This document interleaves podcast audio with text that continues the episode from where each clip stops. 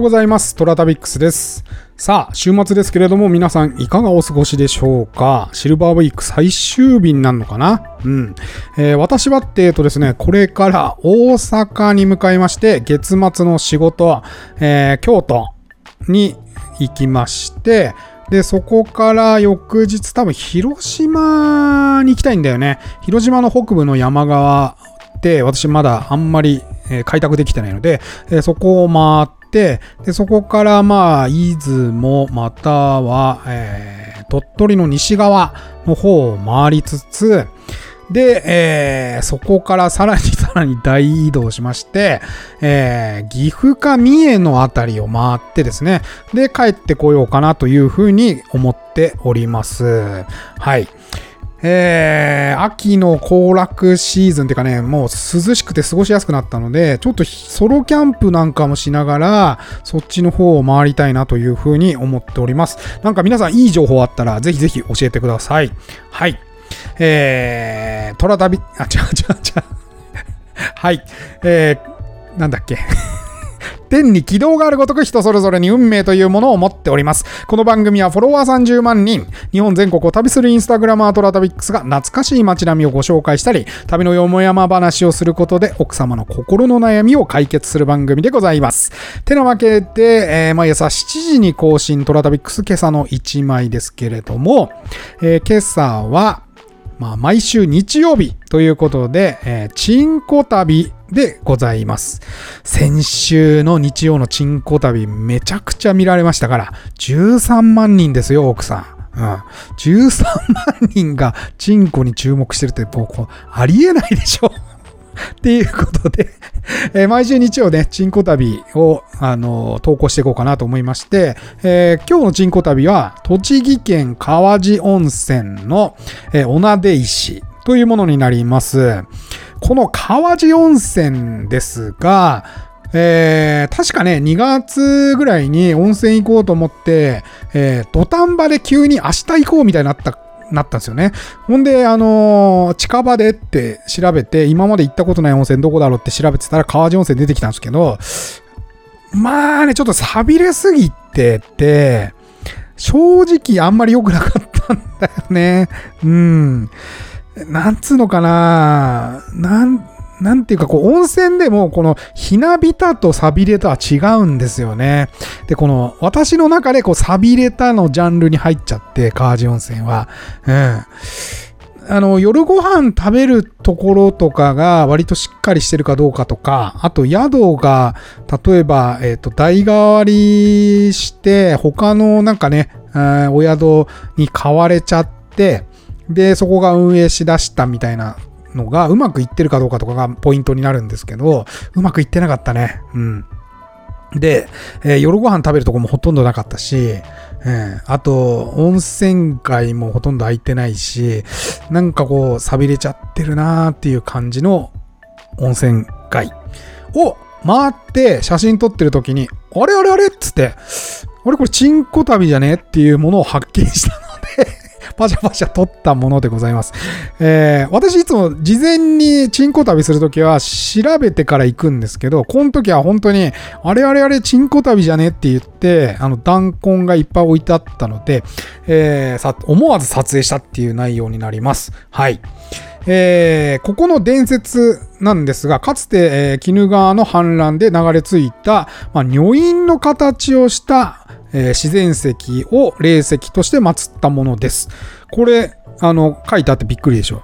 こんなに弾痕が祀られているのに違いますと。うんえー中央に女院のような縦長の亀裂がある石が見つかったんですね。で、この女院の亀裂を沿って撫でながら祈願すると、子宝、縁結び、安産などに霊験があるとされているっていう、この、ちょっとエロいでしょ その、まあ、割れ目に沿って撫でながら あの、祈ってくださいっていう石なんですけど、あの、なんでこんなに弾痕が逆に奉納されてるんだろうという感じの場所で、そう、写真見ていただくと、ぽつりと置いてあるの分かります？この縦長の。で、しかもそこにさ、ひどいことにさ、あの、コインをねじ込んであったりするんですよね。ひどくない？これ。あの、ここを慣れてくださいっていうものなのに。で、案内板にもそんなことはね、全然書いてなくて、あの、さすれば願いが叶うみたいな風に書かれてるんですよ。で、えー、おなで石は、根精神を、えー、祀った祠の前に安置されており、まるで女院であるおなで石の霊験を高めるかのように祠のような祠や、えー、その周りに多数の石や木の弾痕が奉納されていると。で弾痕の方が目がいってしまっているので、えー、みんな勘違いして温泉客や観光客はそっちを撫でていると。で、私も調べないで行ったので、普通にその弾痕様がいっぱいあったので、弾痕様をめっちゃさすって帰ってきたんですけど、あのー、実はこの、ね、なんか効果がねじ込んである縦に筋の入っこの石に霊剣があるっていうことだったらしいんですよ。もうほんとこれ失敗したよね。はい。えー、そんな川地温泉のおなで石でございました。うん、あのー、まあ、鬼怒川の先なんでね、えー、鬼怒川、奥鬼怒とか行くことがあればですね、途中寄ってみると面白いんじゃないかなと思います。はい。あの、デカめの温泉宿もあったんで、そっちの方は割としっかりしてんのかな。うん。あの、なんていうかな。ちゃんと国道があるんですよ。国道沿いにある、うん、温泉街は、多分問題なさそうな、潰れてるとこもあったけど、なさそうな感じで、奥まったとこにあるところは割とちょっと錆びれてる感じでございました。はい。えー、てなわけで今日は、聞き耳東北津屋造市の日でございます。えー、今日はですね、えー、落合の決戦、うん、男たちの決戦、負けられない決戦があるということで、どんな決戦だったのか、えー、それではお楽しみください。聞き耳東北津屋造市北の色鉛筆からおつあいの決戦。昔、川が2本合流して、おつあいと呼ばれる村がありました。そのあたりは広々として、人の気持ちもおおらかでした。村は川を挟んで三つに分かれていて、昔からそれぞれなんとなく太鼓意識に燃えているようです。川座、川中、川うの若衆たつが、去年の祭りの夜の酒の席で奇妙な勝負を約束しました。三部落の若者の中で、どこの者のあれが一番太くてたぐませえかという賭けです。それぞれの部落のナンバーワンが夏の日に河原の中州で比べっこを捨て一番を決める。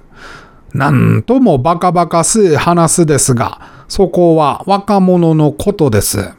みんな結相を変えて、一年がかりでそれぞれのナンバーワンを選び出して決戦に備えました。カワウの杖物が考えました。カワウは村で一番痩せた土地で若者も少なく勢いがありません。ここでなんとか二つの部落の花を明かさねば。杖物はカワウで一番綺麗な娘、ヒサに真剣に頼めました。部落のためだ。一旗脱いでくれろということです。ヒサは、そんなことはできねえっすよ、と言いましたが、部落のためなら目をつむると覚悟を決めたのです。さて、いよいよ決戦の日が来ました。三年の男は火の差す中州で自分のものをすごいてみせました。遠巻きにしていた見物の人たちもその見事さにドーッと声を上げました。顔をあからめた娘たちもいます。でも抜きんでた者はおりません。その時です。カワウの杖者は、ヒサの手を取り、人混みの前の方に出てきました。そして、カワウ代表に、えへんと声の合図を済ませた。耳打ちされたヒサは、杖物の股の間に後ろ向きに潜り込み、ペランとお尻を出しました。両手で鼻恥ずかしいあそこを広げてみせました。すると、カワウ代表のあそこがビンと太くたくますく突っ立ったのです。一瞬のことで勝負がつきました。ヒサとカワウ代表が結ばれたのは言うまでもないことです。おすまい。はい。てなわけで、どうでしたでしょうか。うん今も昔もマラの決戦。ね。えー温泉での決戦。あるんですかねあ、まあ、あるんでしょうね。男子はみんなボロッと出してる人もいますからね。うん。まあ、私前から言ってますけど、あのーちょっとデカめの人がね、ボロッと出して隠す、隠す人と隠さない人いるんですよ、男子で。で、隠さないやつっていうのは大体そのね、息子に、息子が自慢のやつなんですよ。うん。で、堂々とね、歩いてるやつはちょっといけすかねえなーっていつも思います。はい。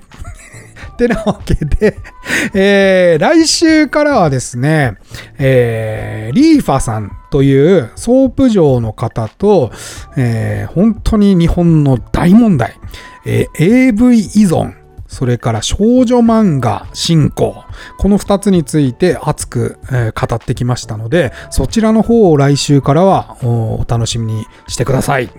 えーお便りも最近減ってますけれども、えー随時お待ちしておりますので、えお待ちください。うん。えートラタビックスは皆様からのお便りをお待ちしております。えー皆様が今お聞きのメディアからのお便り機能を使っていただいても結構でございますし、え私のインスタアカウント TORATABIX トラタビックスに DM またはコメントいただいても構いません。えーそれでは良い週末を。